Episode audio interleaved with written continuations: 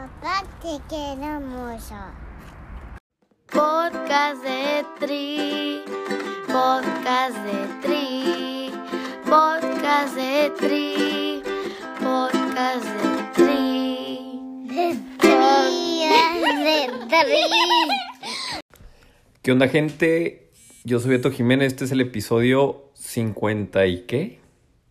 Tantos, 50 y tantos del podcast de Tri. Hoy nos toca con mi compa Jorge Chalhú. La historia está curada con Jorge porque yo a él lo contacté cuando el podcast tenía siete días. De hecho, hace un año. Hoy estoy grabando hace un año porque el podcast tiene un año, siete días. Ya lo contacté un año, siete días de podcast. En aquel entonces conocí a todos mis seguidores. ¿Por qué?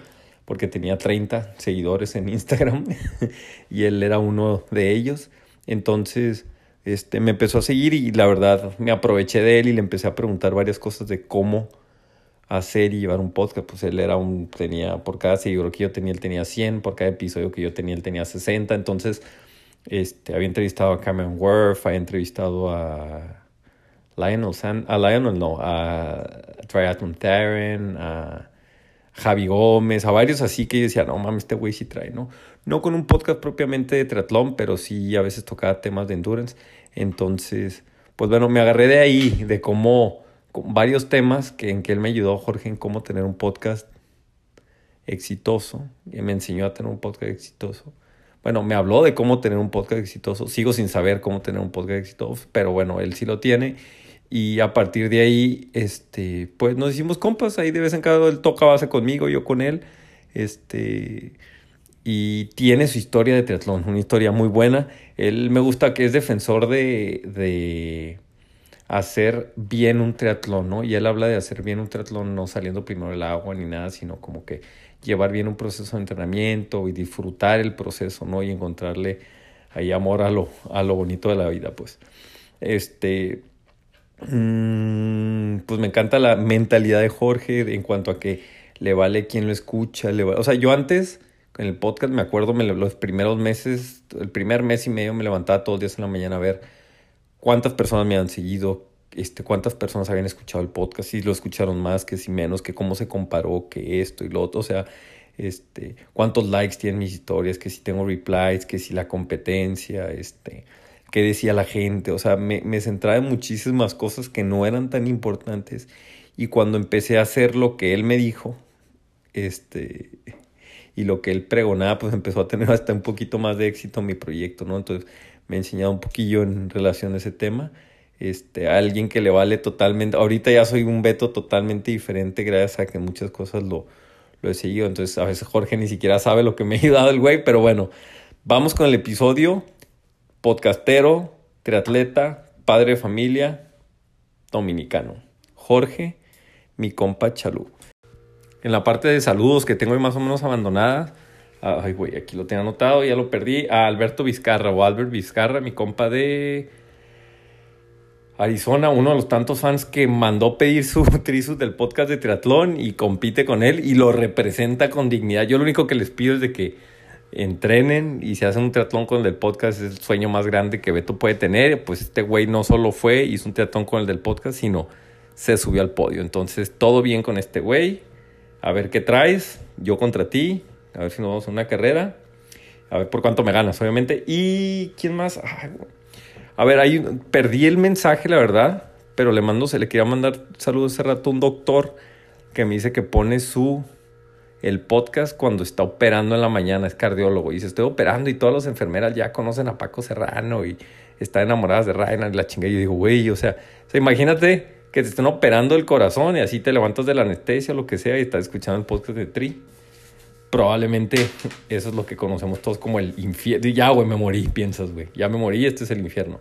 Este, y a los patrocinadores también los tengo, los tengo un poquito abandonados. Saludos y muchísimas gracias por la forma que se están desviviendo muchos de ustedes por el podcast. Los de Gap, Sparta, Aéreo, Marameta, Cantábrica, Atlesia. Ay, tengo programado el episodio de Atlesia, va a estar bien perro lo que se viene. Precision Hydration. Muchísimas gracias. Podcast de Tri, ahora sí ya, perdón por haceros perder tanto tiempo. Podcast de Tri. Jorge Charhu.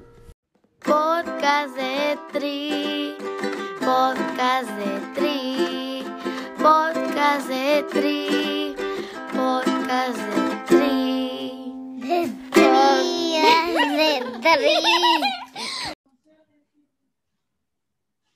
Oye, Jorge, es la primera vez que, de, bueno, pensé que iba a ser la primera vez, o sea, acabo de comprar casi mi micrófono, mira, aquí lo estás viendo. Sí. Y es la primera, o sea, siempre los invitados y hasta el staff se burlan por mi micrófono. Me dicen, a ver, tienes un podcast líder nivel mundial y no puedes tener un micrófono decente, ¿no? Y, y ya dije, bueno, voy a primera vez tener un mejor micrófono que invitado y me sales con un micrófono de primer mundo ahí que vale más que, vale más que mi bicicleta. No, no, no, no, no, no, nada de eso, nada de eso, no, el micrófono es lo que, no sé, es como buscar, buscar, es prueba y falla, todo este proceso es prueba y falla, es como cuando tú quieres empezar a inventar otra cosa con tu entrenamiento. Y luego todos en el staff se ríen porque, o sea, compro mi micrófono y nada más lo compré porque tiene, porque se ve bien padre, ¿no? O sea, como que un, un, un rapero ahí, un freestylero que lo usa, lo, usa y digo, ah, está bien padre, pero la neta, o sea, yo le pregunté a los que saben y me dicen, está bueno, sale, va. Y la neta, ay, me estoy ahogando. Dale, No, la neta no me arrepiento. Oye, empezando, de hecho ahorita estaba checando que, mira, mi, el podcast de Triatlón nació el 23 de, de abril y tú el primero de mayo tuvimos tú y yo la No. primera como que interacción. Y Ah, bueno, o sea, sí, a sí, los sí. siete días de haber existido, ¿no? Vi que un tal Sí. Jorge me siguió y yo, y este vato que, y, y, y platicamos, me acuerdo que te platiqué que cómo le hacías para, para entrevistar a ciertas personas y aquí y allá, y, y me llamó la atención lo que hacías. Yo dije, este vato en aquel entonces tenía literal, yo creo que de haber tenido unos 60 seguidores. Y pues digo, me diste las primeras, una de muchas lecciones del mundo de los podcasts, pero nunca te he preguntado, o sea, al principio, pues, ¿cómo me veías? ¿Como a un batillo más ahí echándole ganas? ¿O ya te sientes orgulloso del monstruo que has creado? ¿O cómo está la onda ahí? Bueno, primero me honra que tú digas el monstruo que yo he creado. Yo no me, no, no me siento, no me sentía tan parte de eso, pues me hace sentir muy bien. Pero tú sabes que yo no recuerdo claramente cuál fue la percepción, pero sí te puedo decir que en general, eh, antes, antes, cuando yo empecé a hacer el podcast, pues cuando, cada vez que salía un podcast nuevo, yo decía, pero ah, hay que esperar a ver si resiste, a ver por qué quiere hacer el podcast. Para mí eso es clarísimo, incluso con las personas, la gente a la que yo acompaño, se lo digo, lo que sea que tú empieces, tú tienes que saber por qué tú lo estás haciendo, cuál es la intención detrás de eso. Entonces, quizá contigo tuve la misma percepción de decir, "Eh, no sé, quizá, quizá este, este vato, como dicen ustedes, cree que hay dinero aquí o algo y no lo está haciendo simplemente porque le gusta, vamos a ver qué tiempo dura. Quizás tuve esa misma percepción, pero eso es lo que antes yo pensaba, eh, aunque me alegraba cada vez que entraba alguien, porque yo soy de la... Si ahora sale un podcast de, de que de otro podcast de deportes de resistencia en México, no sé si los eh, si existe otro, porque realmente nada más consumo el podcast de triatlón, de, de Ujú. deportes de resistencia en México. Ujú. Y eh, lo único que eso va a hacer es hacerte bien a ti, porque te va a traer un grupo de personas que no, quizá no conocían del mundo de los podcasts y van a escuchar ese, pero les va a dar deseo de escuchar otros y te van a encontrar. Esa es la visión que yo tengo ahora con el tema del contenido de los podcasts desde hace un tiempo. Sí, que salgan, sí, sí, sí, sí. Por ahí la raza, ya le he dicho, a veces creen que nos, que nos odiamos entre podcasts, pero no, de hecho, entre todos ahí hay comunidad. Sí hay otros, este, y los he traído aquí. Y pues digo, contigo en particular, generalmente te busco por cuestiones técnicas y siempre te estoy molestando. Y la neta, o sea, yo le tengo aquí en el podcast, tienen un lugar muy especial en mi corazón, todas las personas que llegaron cuando, en ese primer mes que éramos una vil nada, ¿no? Y que desde el principio dijeron, ah, va. Y no te acuerdas, pero te pregunté algo como, tú habías entrevistado a, a Triathlon Taren, A a, Cameron, Taryn, a. Cameron Worth, a, a Javier Gómez Noya. Entonces yo decía, ¿cómo? Más o menos como que una guía, y te he preguntado de eso, de cuestiones técnicas, que tú para mí eres un dios en eso, en producción y en la parte de los... Siempre me estás regañando por, por el software y todo lo que muevo en relación a eso.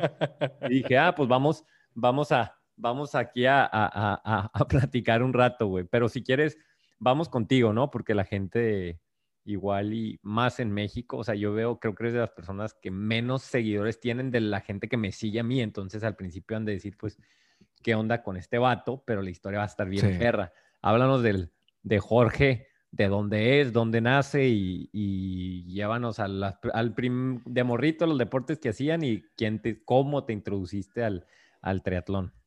Mira, eh, eh, yo soy de República Dominicana, es una isla hermosísima en el Caribe. Eh, lamentablemente, o, o- aunque es bueno, pero la mayoría de la gente fuera de, de este continente, tú les hablas de República Dominicana y quizá no saben, te dicen República Dominicana. Ahora, si dices Punta Cana, ya entonces la gente reacciona de inmediato. Ah, ok, él es de Punta Cana. Pues yo soy de República Dominicana, nosotros somos una tierra que eh, exporta merengue, eh, café, eh, buena comida y buenos peloteros. Ah, sí, sí, sí, sí, sí, sí.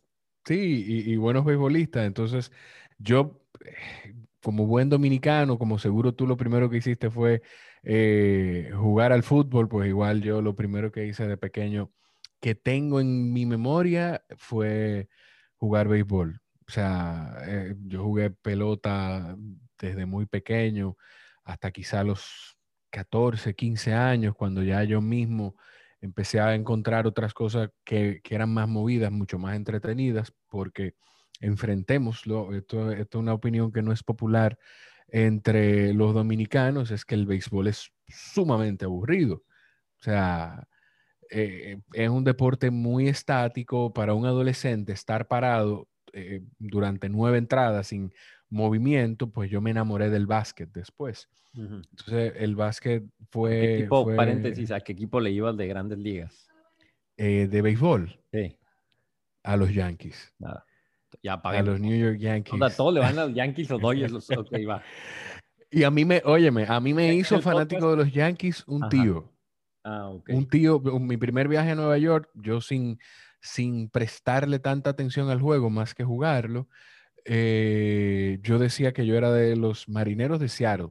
Y me decía, pero ¿por qué no? ¿Por qué en Griffey Jr.? Ken Griffey. Aquí en el campo corto de, de Seattle. Y yo, no, no, es que yo, o sea, yo soy de Ken Griffey Jr. Y el campo corto de Seattle era un dominicano que se convirtió en uno de los mejores jugadores de las grandes ligas, se llama Alex Rodríguez. Sí. Y entonces ahí él me empezó a poner documentales de los Yankees, de los campeonatos de los Yankees. Sí, sí, sí. Y me, me adoctrinó y me hizo fanático de los Yankees. Y después, trabajando para una revista de béisbol, pude hacerle una entrevista al general manager de, de los Yankees, a Brian Cashman. Ujú. No, güey, eres un, eres un pinche estuche de monerías, güey. Yo te pregunto porque yo soy, o sea, bueno, yo soy padre de San Diego, igual porque pues aquí nací, ¿no? Y este, Exacto. de niño, pero sí, no, güey, lo- los odiaba, güey. En el 98 nos ganaron la Serie Mundial los Yankees y fue así de que no quería ir a la escuela, güey, porque me encerraba a llorar a mi cuarto, güey. O sea, las veces que lloraba en mi vida, las, o sea, me porque perdieron los padres contra los Yankees, güey.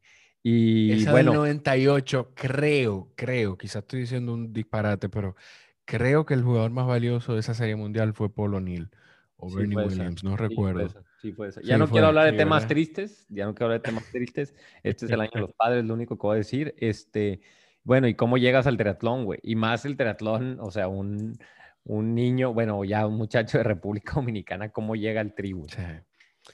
Mira, eh, al tri, el, el primer deporte que yo hice fue el running, fue, fue atletismo.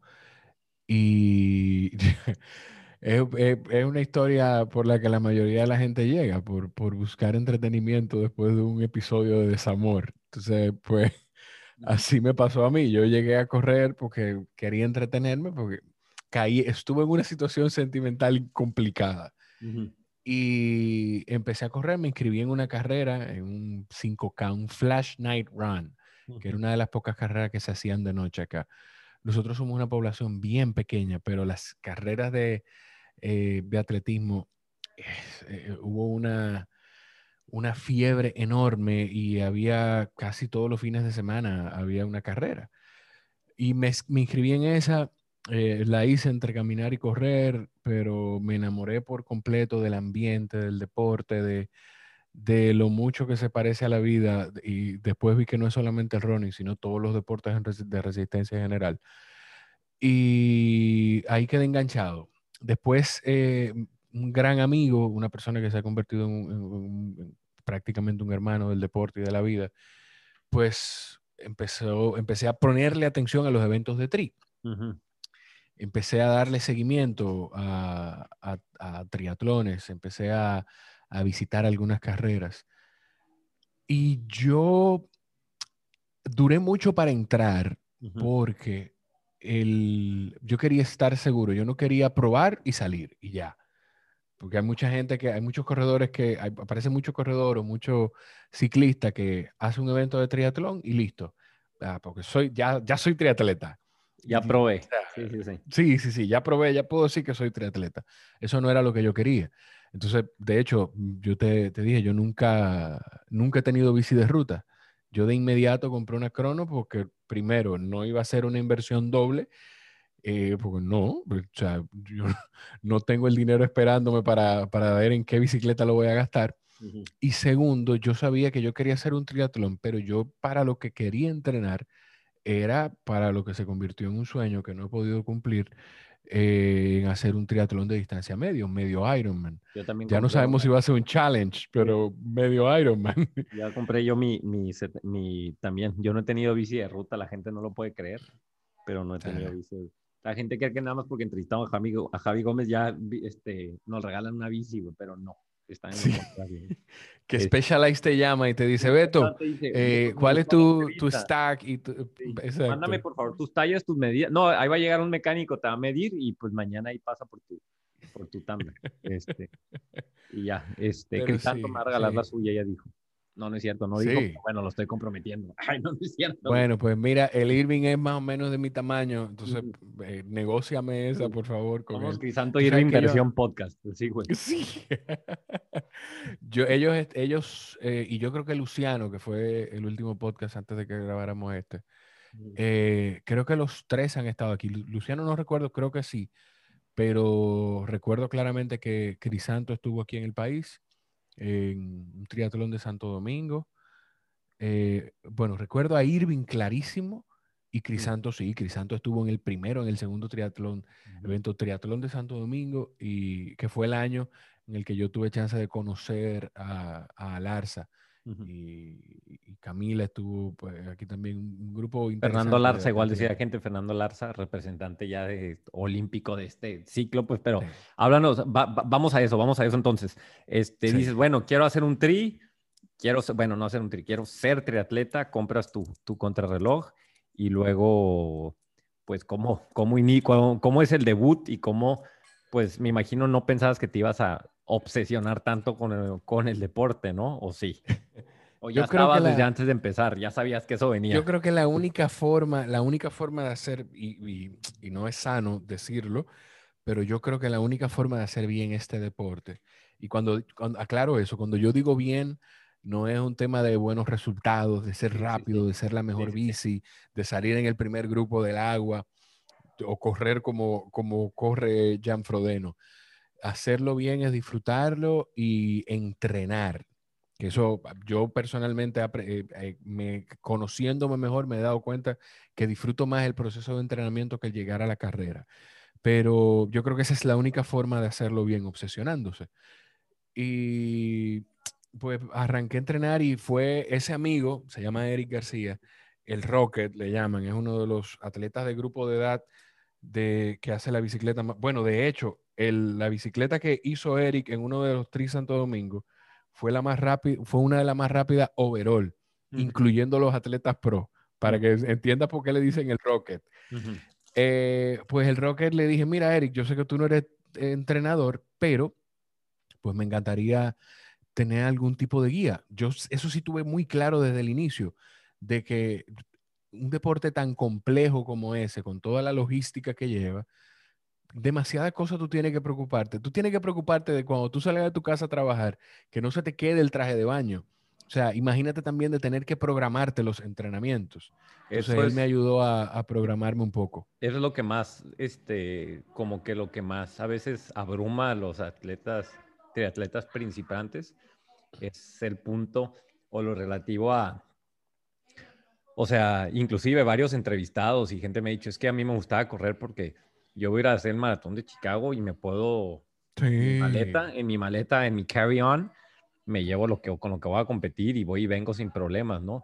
Y en cuanto al triatlón, pues una logística de que vas a Nueva York, no puedes agarrar el tren porque traes la bici, tienes que desarmarla, tienes tu casco aéreo, lo subes, los ruedos, o sea, es toda una logística y cosa que tienes que planear previo a la carrera e inclusive previo a los entrenamientos, ¿no? Entonces termina a veces abrumando a mucha gente y no hay, no me voy a cansar de decirlo, como tener un coach cuando estás empezando y un coach local, ¿no? Y poder entrenar con gente y tú verlo, pues igual y no entiendes o te dicen, ah, es que ocupas, no sé, este, tu clip, ocupas desmontar, no sabes ni lo que es desmontar, o sea, no sabes ni lo que es, cuánto se infla la llanta, pues son cosas así, cosas que pues cualquier atleta te dice dormido con experiencia, pero alguien que va iniciando, pues no manches, lo es todo, ¿no? Pero te voy a decir, como dice mi, eh, mi coach actual, con quien tengo una relación estrechísima, y otra, es otra persona que se ha convertido en un hermano. Yo lo menciono muchísimo en mi podcast,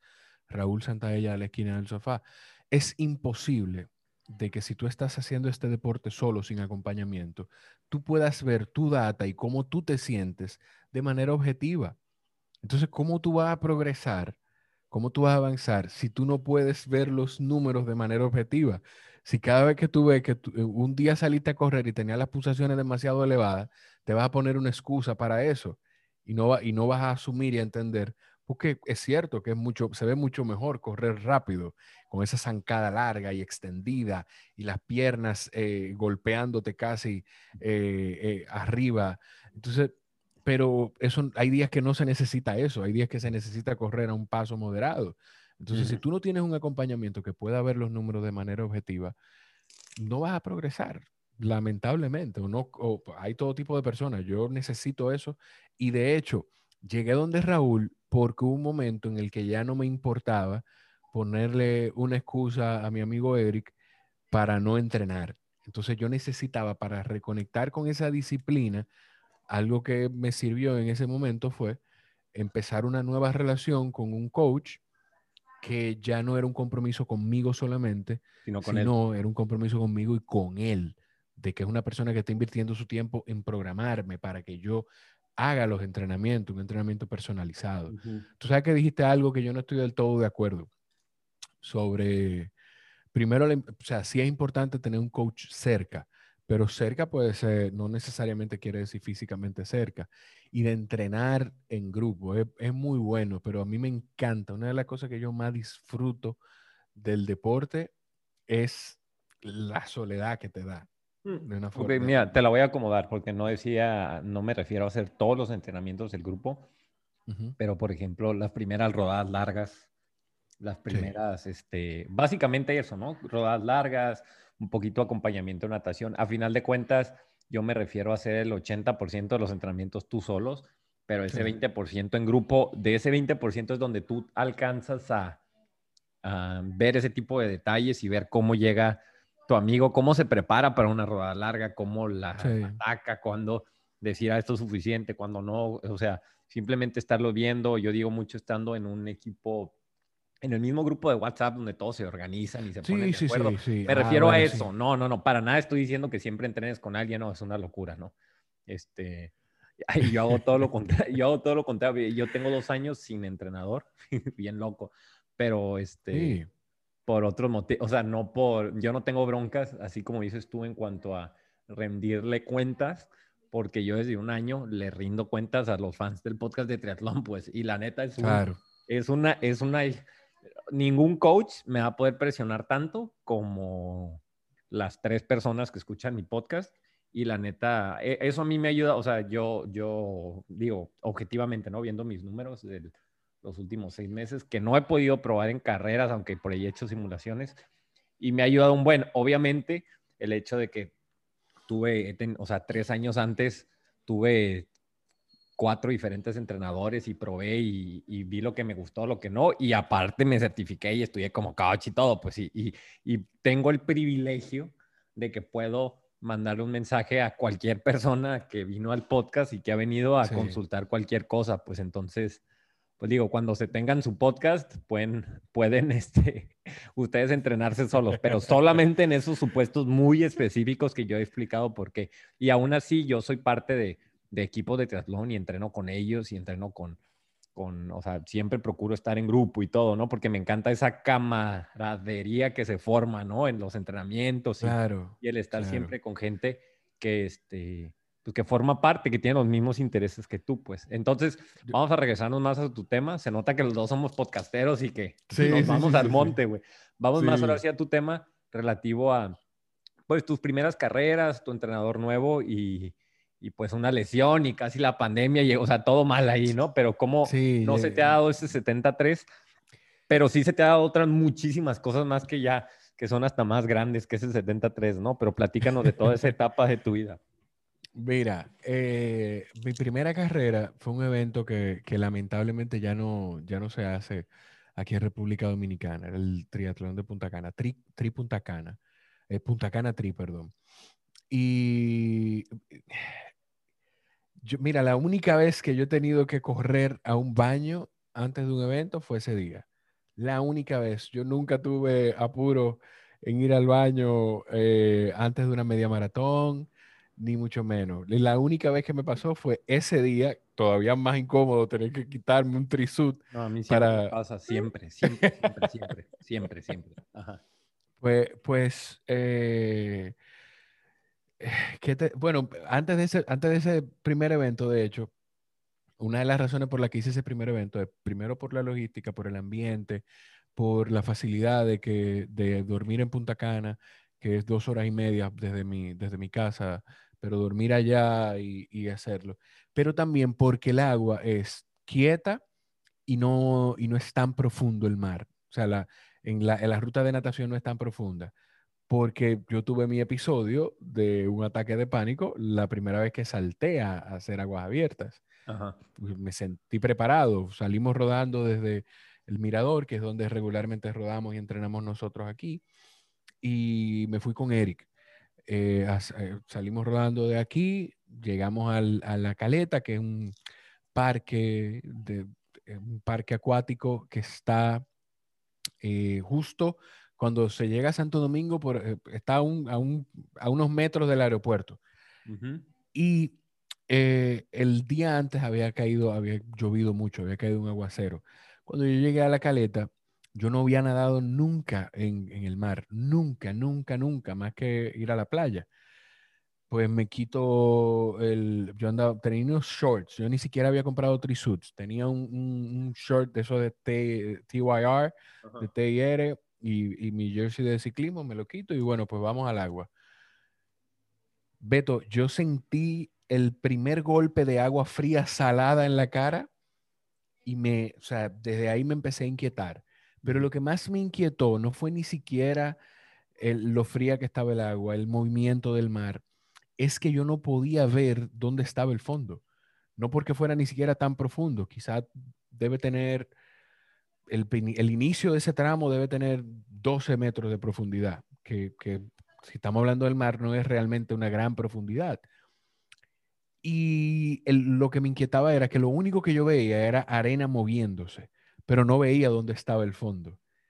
Entonces se me ocurrió la genial idea de, bueno, entonces cuando meta la cara en el agua, pues cierro los ojos. Sí, un- una idiotez. Sí, sí, sí. La primera boya estaba a unos 25 metros del, del agua. Y Eric, pues ya estaba en la primera boya y yo probablemente no nadé ni siquiera 12 metros. Ujú. Me detuve, empecé a, mantener, a tratar de mantenerme a flote y él me llama, ven, y yo, no, no puedo, ven tú, ¿qué pasa? Yo, no, no, no puedo. Dice, tengo un amigo que cuando le hice la historia me dice, tú tenías que decir, como dicen los niños, cuando te preguntan, ¿qué pasó? Y, no quiero decirte, no puedo decirte. Sí, sí, sí. Y Eric me cuenta, porque eso yo no lo recuerdo, él llegó donde mí, ¿qué pasa? Vámonos, sí, pues vamos, vamos a salir. Vámonos, y yo, sí, vámonos. Pero nada, es que no puedo moverme, o sea, honest, gen- genuinamente yo no podía moverme. Lo único que hacía era mantenerme sobre el agua. Eric me dice que cuando él me agarró por aquí, por el codo, para empujarme a la orilla, yo dejé de hacer el movimiento de mantenerme a flote y nos hundimos un poquito los dos. Y fue prácticamente empujado, empujando peso muerto que él estuvo hasta llevarme a la orilla. Entonces, por eso yo elegí también esa carrera que no, que, que, me iba a dar la tranquilidad de que yo podía incluso pararme en un momento de la, de la natación si quería. Hice Tricapcana, era un sprint. y... a, la gente tiempo que no se asuste, que la mayoría de los triatletas que conozco, o sea, tienen momentos de ansiedad en el agua. La única forma de, eh, de afrontarlos es obviamente simulando lo más posible, o sea, nadando mar abierto lo más que se pueda, no es lo mismo ir tú en tu carril bien a gusto a que alguien vaya te vaya golpeando, ¿no? Hay miles de ejercicios, o sea, nadar en la alberca, ok, si no puedes ir mar abierto, aviéntate 400 metros en mar abierto, en la alberca, pero yéndote golpeando con una persona, que alguien te vaya jalando los pies, que, o sea, simulando lo más que se pueda, pues.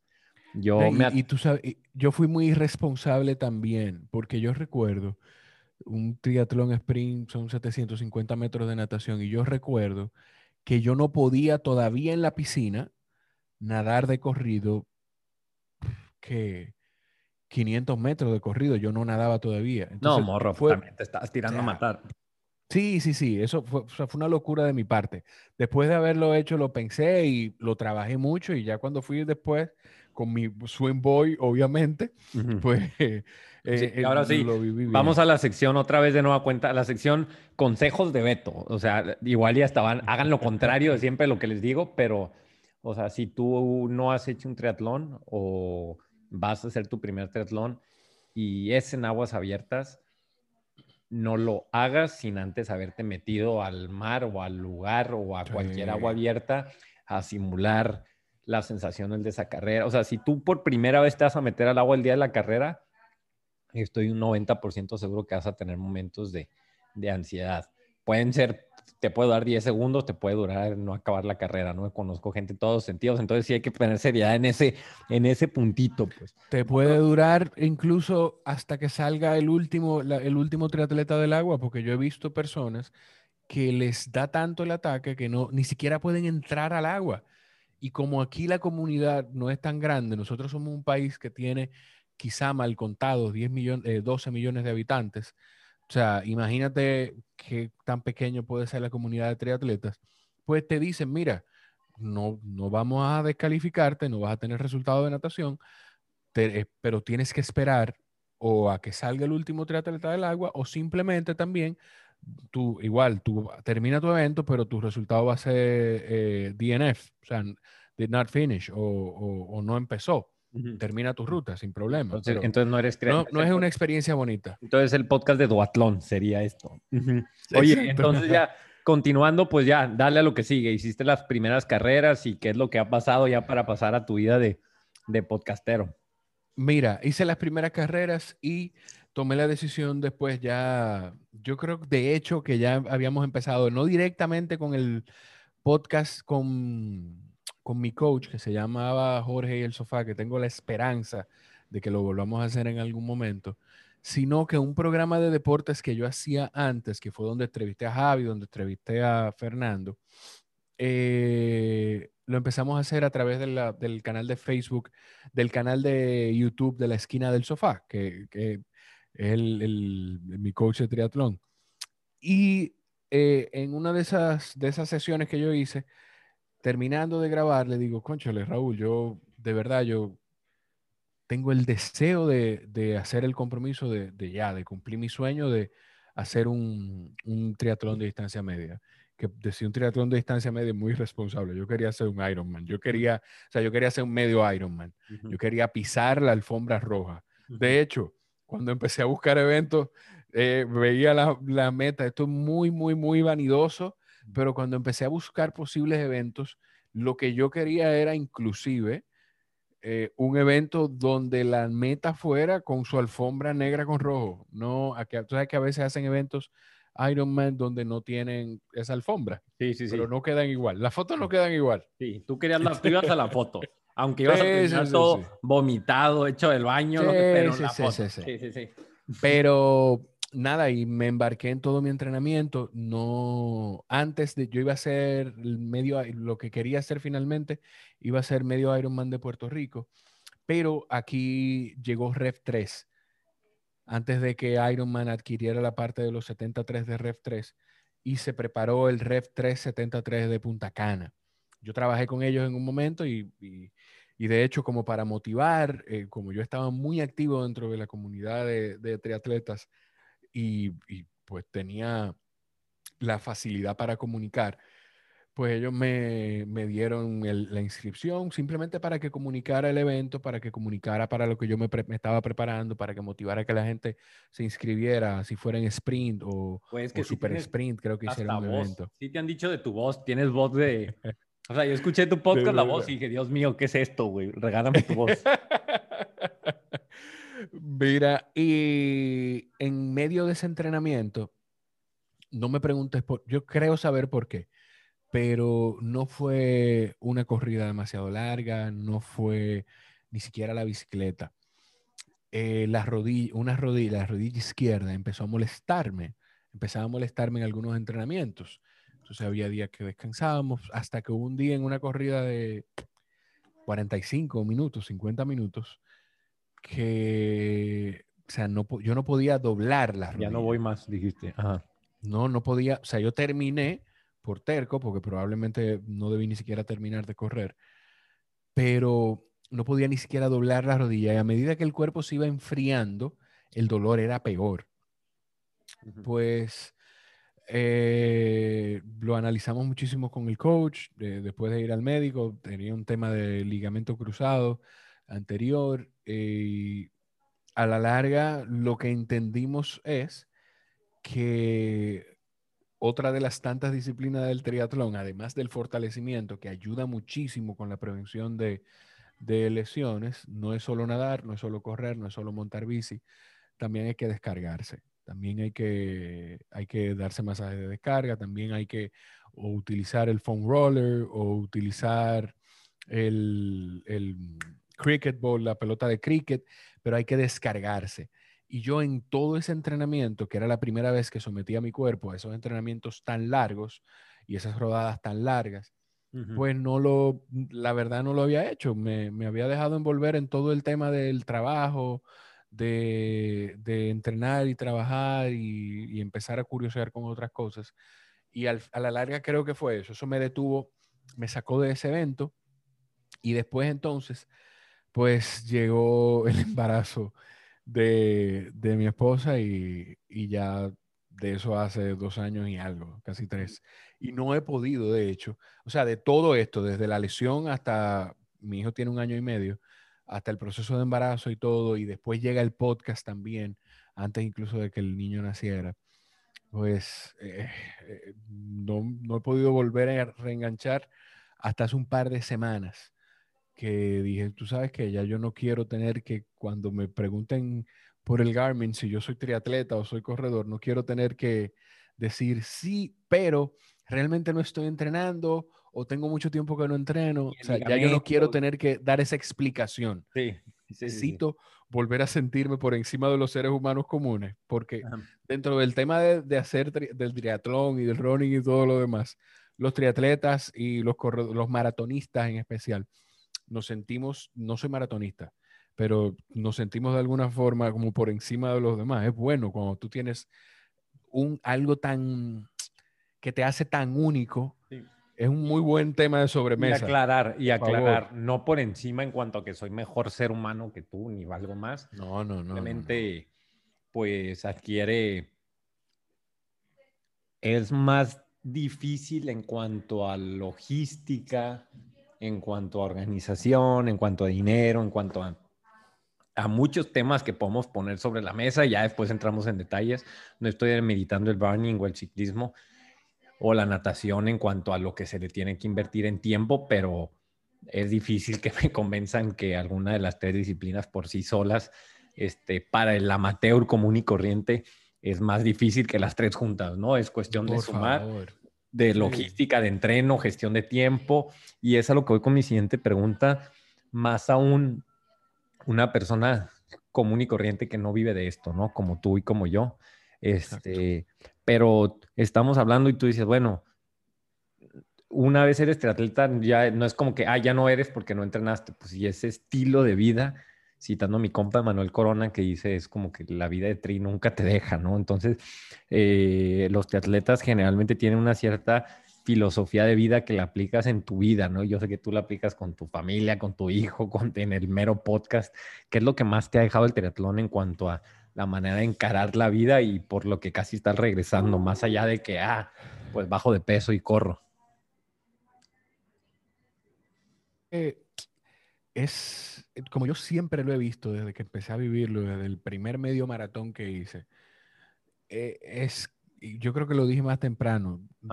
No hay, sí, sí, sí. puedes buscar y no hay un deporte o una disciplina que se parezca más a la vida, a, los retos a los que tú te enfrentas, a las veces que nos cuestionamos en la vida, a la necesidad de organizarte para poder cumplir con algunas metas, a a la necesidad de planificarte también, de, tratar de tener la visión de más adelante para poder cumplir con algunas cosas, como los deportes de resistencia, pero en especial por toda la logística que conlleva, como el triatlón. Entonces, eh, yo creo, y, es una combinación del triatlón con la gente que, que ha escuchado mi podcast, tiene que estar cansada de escucharme decirlo, con una combinación del triatlón con la experiencia que yo he tenido con, con mi coach, con Raúl de la esquina del sofá, porque con él me ha pasado que teniendo la oportunidad de trabajar con él, hay muchísimas cosas que yo he aprendido con él que he podido aplicar incluso en mi podcast. Cosas que van tan pequeñas como la forma de archivar los documentos en el disco duro para trabajarlos. Y tú saber cómo buscar por fecha, por nombre, por todo. Algo tan sencillo como eso a, tener la, la bondad de no juzgar. De, yo grabé un episodio con él de mi podcast hablando de la gente que, que de alguna forma la pandemia les enseñó de que no era un tema de tiempo por lo que tú no entrenabas, era simplemente, y, le dije, entonces tú te, me imagino que te topaste con gente que, que, que, ya la excusa del no tener tiempo se les acabó para entrenar.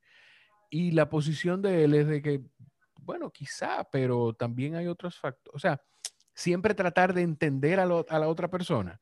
Hasta eso yo, yo he podido reafirmarlo y aprender con, Raúl y, del deporte. Pero con el podcast y con mi trabajo ha sido un tema de, la estructura que tú necesitas para hasta poder ir a una carrera simplemente. y, y, de esa planificación, de hacer tu checklist. La única vez que yo he hecho checklist de, de un viaje ha sido cuando involucra un viaje, aunque sea doméstico, porque tiene que ver con una carrera. Esa es la única vez que yo hago checklist. Yo no hago checklist para mi maleta. Mi maleta de viaje, de trabajo personal, yo las termino, si soy yo solo, el día, la noche antes o unas horas antes de irme al, irme al aeropuerto. Si es un viaje que involucra una carrera, tengo que hacer mi checklist de, ok, mis zapatillas, el cargador del Garmin, eh, estas son las medias con las que me gusta correr, estas son los pantalones con los... Los lentes para la foto, todo. Los lentes, sí, sí, sí, sí, sí, sí. Este, este, jersey no me hace ver tan en forma como el otro para la foto.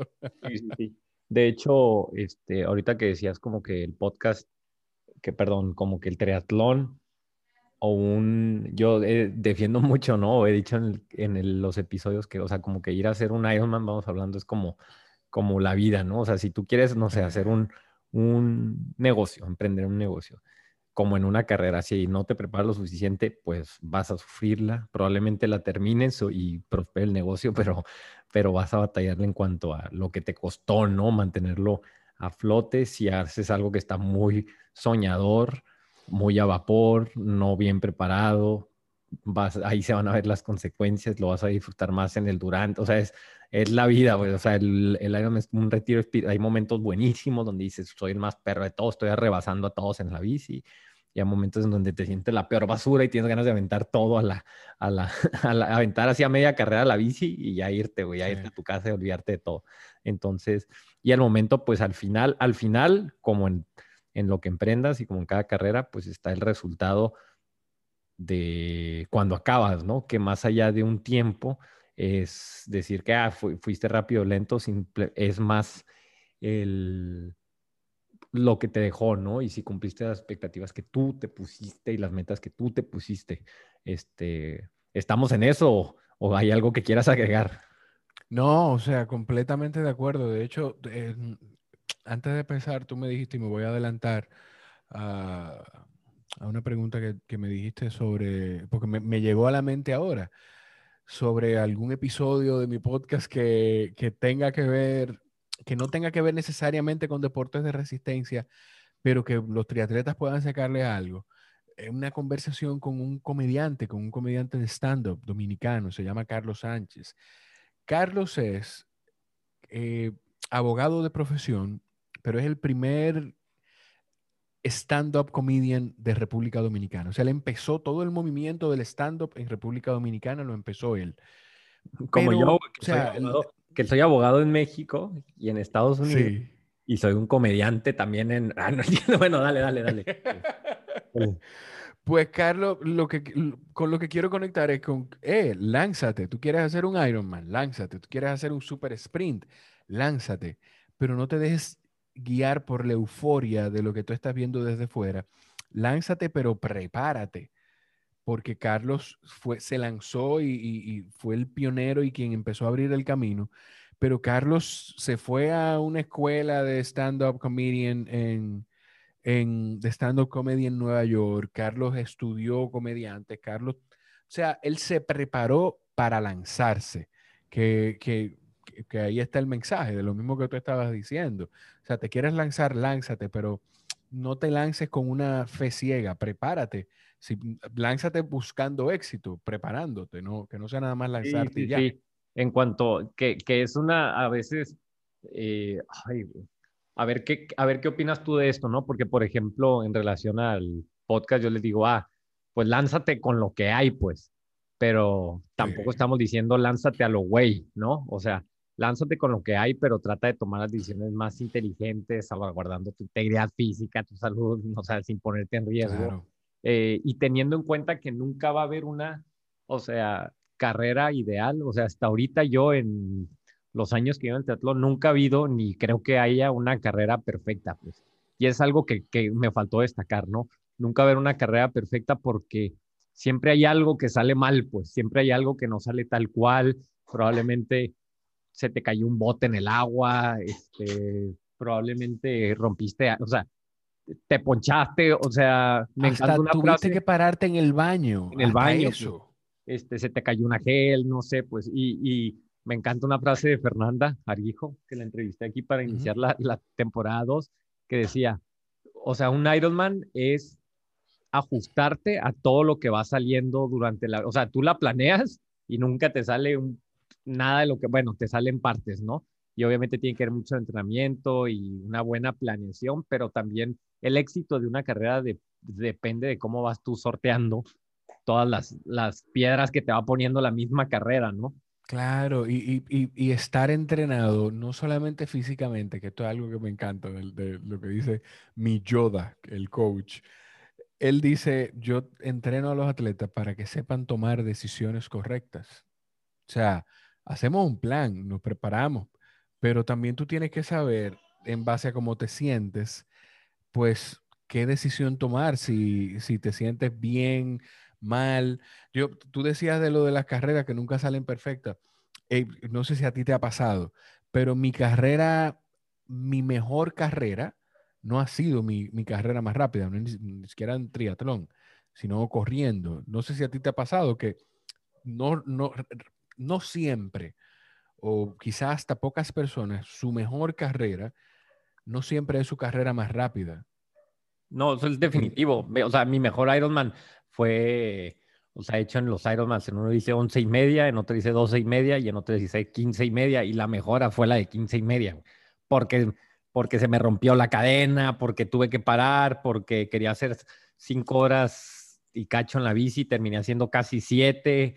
Este, nada más tenía un este, todo mal, todo mal. Y este, y, y dije, no, güey, pues, o sea, no, dije, bueno, mínimo ya hay que alcanzar a terminar, a llegar a la transición, ¿no? Y ahí a la transición, sí. bueno, a ver, vamos a correr 5K y ahí poco a poquillo. Entonces, Eso siempre, siempre, siempre, siempre pasa, güey. Y eso sí es definitivo, ¿no? Más aún tomando en cuenta, pues, que unos circuitos son más rápidos y todo. O sea, no te estreses si está ahí gritando tu hijo atrás, ¿eh? Aquí yo tengo a mi perro, mi hija, y es, Sí, parte, sí, sí. y es parte de llevar a cabo, o sea, es parte de, o sea, de esto, pues, de la vida, de ¿no? esto, Y es a lo que claro, voy, de es a lo esto, que de voy. que En tú no eres Joe Rogan ni yo tampoco, y de que no vivimos del triatlón.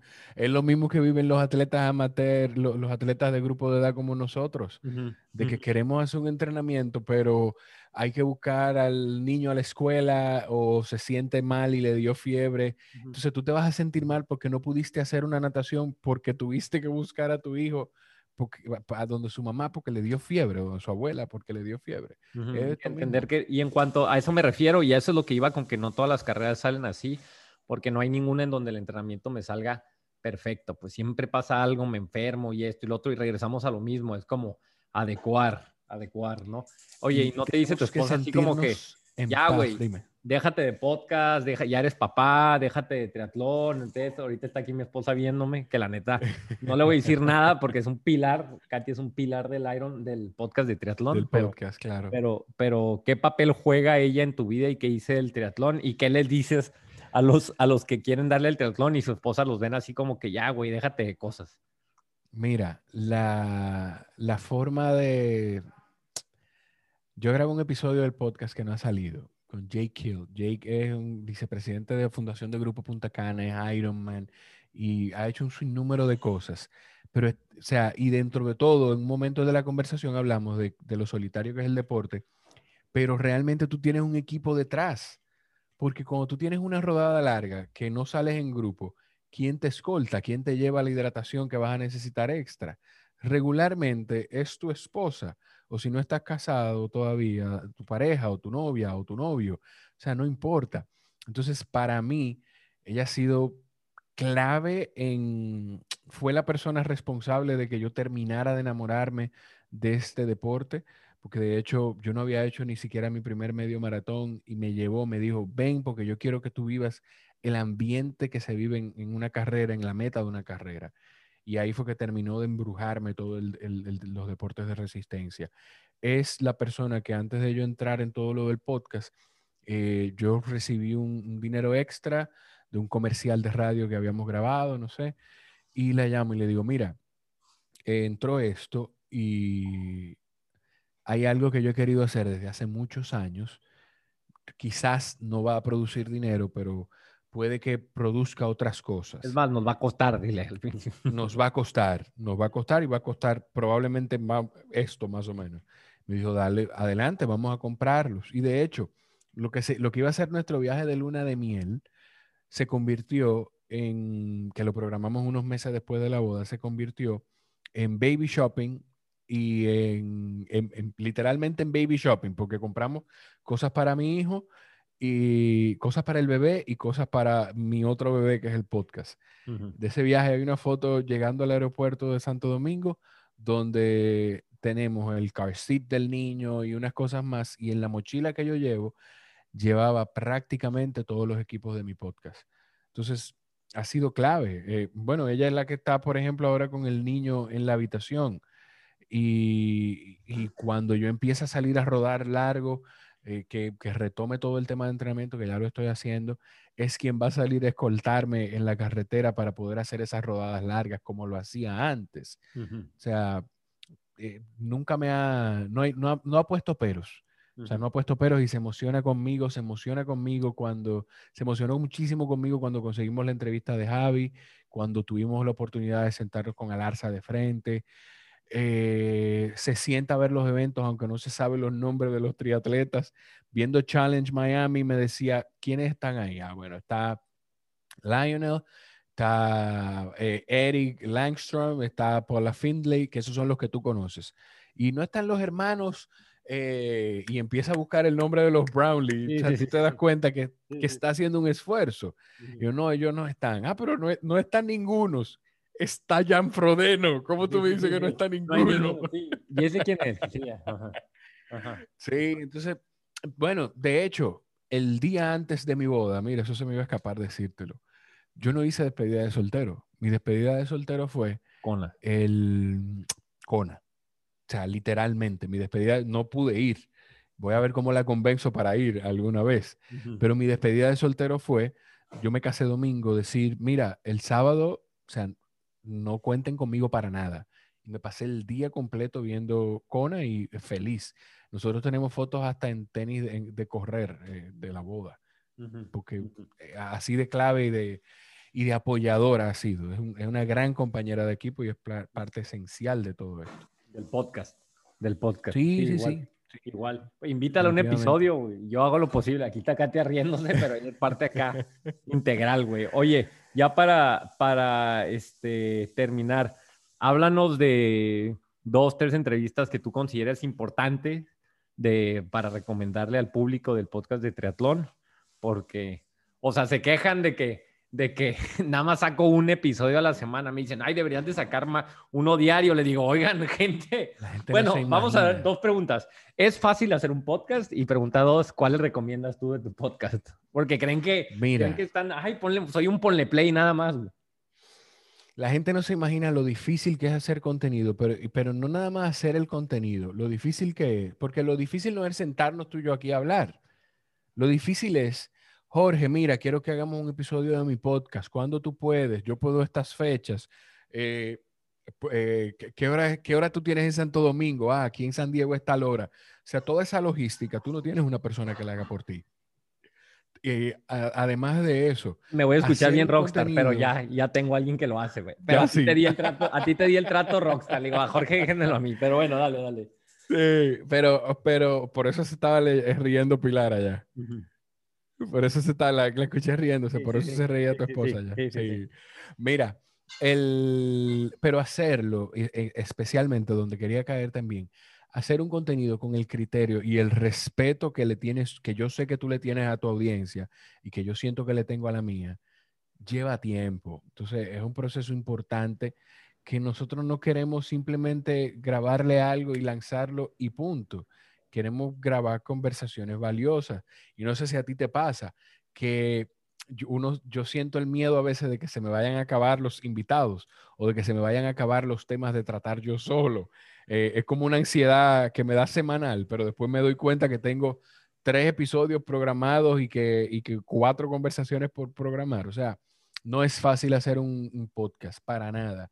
Y lo otro es eh, conversaciones de mi podcast. Mira, hay una conversación. que pases a eso, abonando ya hasta cerrar el punto. Hay un, y empezando con tu siguiente pregunta, mi episodio favorito, y creo que ha de ser el menos escuchado tuyo, no, no sé, hasta te escribí, es el episodio 100, güey. Dices, es el único episodio donde yo hablo solo y es un episodio en donde tú literalmente, Katia lo escuchó, obligué a Katia que lo escuchara y de hecho es el único episodio que yo agarré el staff del podcast y le dije, tienen que escuchar esto, tienen. Y este, ve, aquí está Katia asomándose. Este, es Katia, pero Katia, pero Katia es hermosa. ¿Y cómo Katia te hizo caso, Beto? no sé, güey. La voy a, la voy a juntar con mi esposa para, para que vayan juntas al médico a, arreglarse la vista. Sí, sí, sí. Agárrense. es que neta, a mí también me hizo escuchar ese podcast. Ese episodio tuyo. ajá, ese episodio. Y me sentí como tan identificado que tú deseas. Sí es que mis papás, mi papá confió en mí, me decían y todo. Sí, pero bueno, pues, vamos a explicarle a la gente, vamos relajándonos, vamos a explicar a la gente. Primero, paréntesis, me preguntan, ¿cómo le hiciste para, cómo le hago para tener una, o sea, como una esposa que me apoye así? Yo digo, pues no sé, güey, cásate con Katia, güey, o en tu caso, este, tu esposa, que sea el mío. Pero, mira, regresando, regresando ya al episodio 100, porque ahorita nuestro, mi público está así como que, ¿qué onda? Eh, tú hiciste un episodio donde básicamente celebras eh, todo lo que, lo que has hecho, porque un episodio 6 y 100 no es poca cosa, y pones en perspectiva todo lo que hay dentro de tu mente para generar el podcast. Y bueno, lo que yo restaco, y esa frase así la tengo taladrada, tú dijiste, no hay un día, y, eso se lo, yo también lo pienso y quiero que, que mi público lo entienda, porque a veces la gente tiene una imagen de que soy un pinche payaso que hace todo al aventón, pero no es lo mismo el Beto que estás viendo aquí en cámara, claro. que estás viendo en el micrófono, al Beto que produce el podcast, güey. o sea, un pinche payaso sí, no, no es por echarme flor el regreso, pero no conoce a, los, a los triatletas de la talla que tenemos. Y tú te duermes, tú dices, no hay un día que me duerma sin pensar en cómo mejorar el contenido del podcast. Y yo así, güey, cuando lo leí casi, cuando te escuché decir eso, casi lloro, iba corriendo y dije, güey, este vato, o sea, y e, es mi vida, güey, no, ya el podcast es parte de mí, nunca va a poder salirse y no hay días en que no digo, a ver, güey, contraemos a este y hablamos de tal, este, esta historia, este, esto, oye, en patrocinios, háblale a este vato, vamos a hacer, o sea, y a final de cuentas es un estar trabajando y pensando continuamente en cómo traerle mejor producto a la gente, ¿no? Tú sabes que yo tuve mucho conflicto incluso en hacer un episodio 100 de esa manera. En un momento yo tuve la, en mi cabeza invitar a algunas personas que estuvieron antes. En un momento era gente de mi entorno, como Raúl, mi papá, eh, la dichosa, como así, le llaman a mi esposa. No sé por qué, supuestamente desde que estamos juntos le dicen la dichosa. Y, y, después dije, bueno, pues lo voy a hacer solo, pero también yo creo que lo digo en el episodio del podcast, tenía el conflicto de hacerlo, porque es verdad, 100 es un número importante, porque ha sido un, un, un trabajo constante, pero tampoco quiero detenerme a celebrar algo que yo, en mi cabeza está, que yo no voy a dejar de hacerlo nunca. Hoy, tú me preguntas hoy cuándo yo voy a dejar de hacer el triatlón y te voy a decir, cuando me quede sin voz o cuando muera el, cuando deje de hacer el podcast, ¿cuándo voy a dejar de hacer el podcast? ¿O cuando me quede sin voz? ¿O cuando muera? Una, una de dos. Eso es lo que yo pienso hoy. No sé en dos semanas, en un año, en dos años qué pensaré. O sea, es sumamente difícil y es valiosísimo tú poder tener personas cerca de ti. Primero, que puedes contar con ellos para que te apoyen con algo tan, tan pequeño como tú decir, ah, mira, Katia, eh, no me voy a acostar eh, temprano contigo hoy porque voy a grabar con un triatleta que estamos en zonas horarias distintas y tengo que hacerlo de madrugada. Perdóname. O, que ella sea quien se pare a atender a la niña en la madrugada porque tú te tienes que despertar bien temprano para entrenar. Algo tan pequeño me tengo que levantar temprano. Eso no es pretexto. Ah. O algo, o algo, o algo incluso una gente con la que tú confías en su criterio y decirle, estoy pensando tener una conversación en mi podcast con esta persona. O sea, eso es valiosísimo. Lo de los episodios, para que los que se hayan quedado hasta aquí, pues puedan escucharlos. Mira, eh, tú escuchaste, yo no he grabado, no he grabado con Javi. Eh, Beto es el, el único podcaster de este lado del mundo que habla español que ha podido hablar con Javier Gómez Noya en su podcast. Sí hay unas conversaciones con él y con Fernando en, en YouTube. En YouTube, en YouTube eso, tú lo, eso tú lo has visto, lo pueden encontrar por ahí. Y, pero hay, una, hay un episodio con Fernando Alarza donde más que hablar de él, hablamos de la situación que, se había, que habían vivido, empezado a vivir los atletas, empezando la pandemia en España, que fue un proceso bien difícil en Madrid principalmente. Eh, para los que hablan inglés, hay una conversación con Cameron Worth cuando él vino a hacer. Eso fue suerte, Beto, no me pongas esa ah, cara. fue suerte, y claro, suerte y salir a buscarlo y tener esa visión de salir a buscarlo. por suerte no te cae Fernando Alarza, no te cae Cameron Worth, no te cae Triathlon Darren, o sea, hay, que, tienes que llegar. Bueno, Tienes que con algo. Sí, sí, sí, sí, pero ah, yo creo que son personas que, que ven como la, la, intención y Cameron Worth es tal cual como tú lo ves, así medio, medio payaso, bien buena onda, así mismo es. Eh, tú pude, pude hacer un episodio con él eh, y eso está en YouTube también, eh, además del, del, audio. Está la conversación con Taryn Gesell, Triathlon Taryn, que eso probablemente lo puedo poner casi como un sueño porque es una de las inspiraciones para el contenido. Y se me está quedando alguna, Beto, yo no, no recuerdo. Pues, esa, esa de Tavern a mí me gusta porque también es como que yo, yo me enganché también con su, con su contenido y sé de muchos triatletas en México que, que, que, lo admiran y a mí me preguntan así, ¿quién es tu inspiración? Y él es uno de, tengo otros cinco, ya después en su momento del día, ¿quién son mis inspiraciones en, en cuanto a la eso, No lo digas así, eso puede ser un episodio. Eso es un episodio, lo voy a hacer un episodio, ya cuando tenga que exprimir así.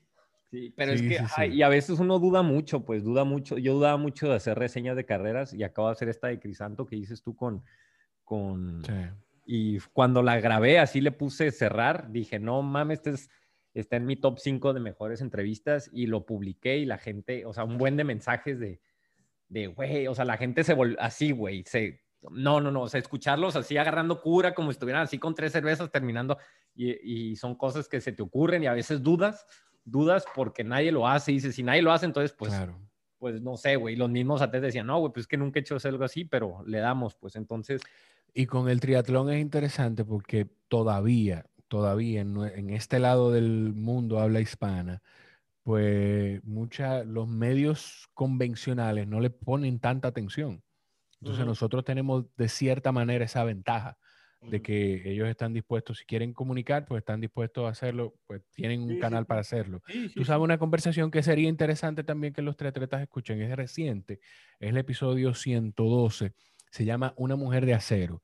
Es un episodio con Vivian Peña Izquierdo, que es una Ironman triatleta dominicana, que, o sea, hace un sinnúmero de cosas y además es triatleta y es de las mejores en su grupo de edad. Hay uno que es con una triatleta pro embarazada y con una triatleta de grupo de edad que entrenó durante su embarazo también. Eh, eh, hay, hay, muchas conversaciones que, que para mí lo interesante de todo esto es con el podcast, pues que la gente se pueda quedar con algo. O sea, y, y, las hay gente que me escucha que no es fanática del deporte de, de, de, los deportes de resistencia, pero cuando le dan la oportunidad de escuchar un episodio de esos, pues les encanta y se enganchan y buscan más información. Entonces está ese contenido y les, sí les recomiendo de mi parte el contenido que hacíamos con Raúl de la esquina del sofá. Es un podcast, se llama Jorge y el sofá. Lo pueden encontrar en cualquier plataforma y en, en YouTube, en el canal de YouTube de la esquina del sofá. Sale, pues Jorge, pues podríamos durar aquí hablando ocho horas de lo mismo. Sí, este, gracias. Yo tengo una idea contigo, Beto, mm. que hagamos. Mm. Tenemos que ver para qué evento nos vamos a lanzar juntos a, acreditarnos como prensa y yo llevo mi cámara y mis equipos y nos sentamos ahí a cubrir el evento como pues, podcaster. o hacemos un especial de podcast de triatlón. Hoy fue, día, hoy fue día de podcast. No sé cuál va a salir primero. No sé cuál va a salir primero, pero acabo de entrevistar. hace una hora entrevisté a, a este Gonzalo. Gonzalo, se me está pasando, aquí tengo el anotado. El, Se me está pasando el apellido Gonzalo Marca. Espérame, déjame, no es que no quiero decirlo mal. Es Gonzalo. Chingado, Marchena. Gonzalo Marchena, él es director de Triatletas en Red. Es, esos güeyes empezaron uh, haciendo. Claro. es una leyenda. Gonzalo, él, este, él es director de Triatletas en Red. Es, él, eh, Triatletas en Red es el papá de todas las. Cualquier podcast en español, cualquier página de contenido, él, él empezó con todo, empezó haciendo blogs y este, me invitó a yo hice, y son celosos con los, con, con los triatletas españoles. Cuando yo entrevisté a Javi, él me escribió y nos pusimos en contacto por Facebook, lo recuerdo, claro. Y ¿Te invitó a Girona? Me invitó a Girona a hacer un 73, a hacer un, un, un full, un full no mark iron. Pero ahí está. No, no, no, digo, esa entrevista va a estar perrísima, pues digo, igual la tuya me encantó, pero este, hay que ver. Y como, como acreditado, pues el podcast no, gracias al cielo, ahorita no estamos batallando en acreditaciones, con lo que batallamos que con que se hagan eventos. Nuestro primer evento hacia el que queremos ir es, es este, ahorita el campeonato de 73 que nos queda aquí a seis horas, ¿no? Este, que esperemos que se haga en septiembre, aquí que va a ser en, ay, güey, se me está, en San George, en San George, que está aquí así seis, seis horas manejando, pero este, no, mil proyectos, Jorge, o sea, yo jalo, tú dime, Óyeme, aquí en Santo Domingo tú tienes donde quedarte. tenemos un, tenemos un, espacio ahí en el Parque Mirador, son 10 kilómetros de ida y vuelta. Sí, no, he estado viendo, veo tus entrenamientos. Cerrado. Sí, sí, sí. Hay lugar donde entrenar, donde quedarse. Hay eventos. Ya nosotros tenemos eventos programados para final de año. Así que ahí está Jorge. Sí, no, el problema es Jorge y Adria, mi niña, que nos, van a terminar entre ellas dos. O sea, no sé quién le gana, son unas balas las dos, güey. Este, pues Jorge, estamos en contacto. Mil gracias por venir. Este, gracias, gracias. O sea, está de mal decir que tú aquí en San Diego y quien quiera, o sea, puede venir a entrenar. Es, yo digo, es la meca del triatlón mundial aquí en el sur de California. Quien quiera caerle tiene su casa. Ya tengo a 50 viviendo. O sea, van 50 episodios, pero este, cuando quieras, güey, ya sabes. Allá voy y coordinamos con Tim and Rini para hacerle un episodio del podcast. te dejo, sí, a quien quieras, güey, a quien digas. Este, te dejo para que te despidas. Te agradezco no solo por venir, sino, o sea, lo voy a repetir en el podcast de Tri siempre tiene un lugar importante los que están con nosotros desde el principio, desde que no éramos nada. Pues ahorita es fácil decir, ah, Beto, y lo que genera Beto está padre y el podcast, pero al principio literalmente estoy viendo, teníamos cinco días de existencia y tú te tomaste el tiempo de mandarme 10 audios explicándome qué debería hacer en relación a las dudas que yo tenía y lo he seguido haciendo y te sigo explotando y me sigues ayudando. Entonces, mil gracias, te dejo para que te despidas y el podcast de Triatlón es tu casa, güey. Eh, viejito, nada, o sea, gracias enorme por, enormes por, por, tomarme en cuenta, por darme el honor de tenerme en el podcast de triatlón. A mí me da una envidia incomparable de la buena. Hay que buscarle un término a eso porque no me gusta, pero, pero es una envidia de la buena el ver, el ver el contenido que tú estás creando y lo que estás haciendo, pudiendo compartir conversaciones valiosas con alrededor de algo que nos apasiona tanto eh, nada, la gente que me, puede seguir en cualquier red social como mi nombre, Jorge Chalhub, y encontrará mi contenido en las, en las plataformas de audio igual. Y si llegaron hasta aquí, si disfrutaron la conversación, si disfrutas el contenido de Beto y no te has suscrito, o sea, no sé por qué no lo has hecho. Eh, probablemente es descuido. Aprovecha y suscríbete ahora y pásale el episodio o cualquier otro a alguien que tú sepas que lo va a disfrutar. Gracias, Beto. Ok, ahí les vamos, Ros. Los niveles de patrocinadores que tenemos. Eh, bueno, tengo que decir bien, ¿verdad? Ya me están regañando. Ahí va. El podcast de Tri es traído a ti gracias a... Hay dos equipos de triatlón. Sparta 55 Tri Club y Close the Gap, Sports and Science. Este, basados en Baja California y California, arriba al norte, o el sur de California, como quieran verlo. Aéreo, Aéreo MX, empresa líder, la number one, gente. O sea, no hay mejor marca de calcetines para atletas, para corredores. O sea, ya, se acabó el debate, se acabó el debate. Este, Marameta, reconocimientos y pósters personalizados de carreras, sobreviviendo a la pandemia Marameta, los amo. Atlesia, martes de Atlesia, hashtag eleve el nivel, este, martes de podcast Tri, martes de Atlesia, todo bien, ¿no?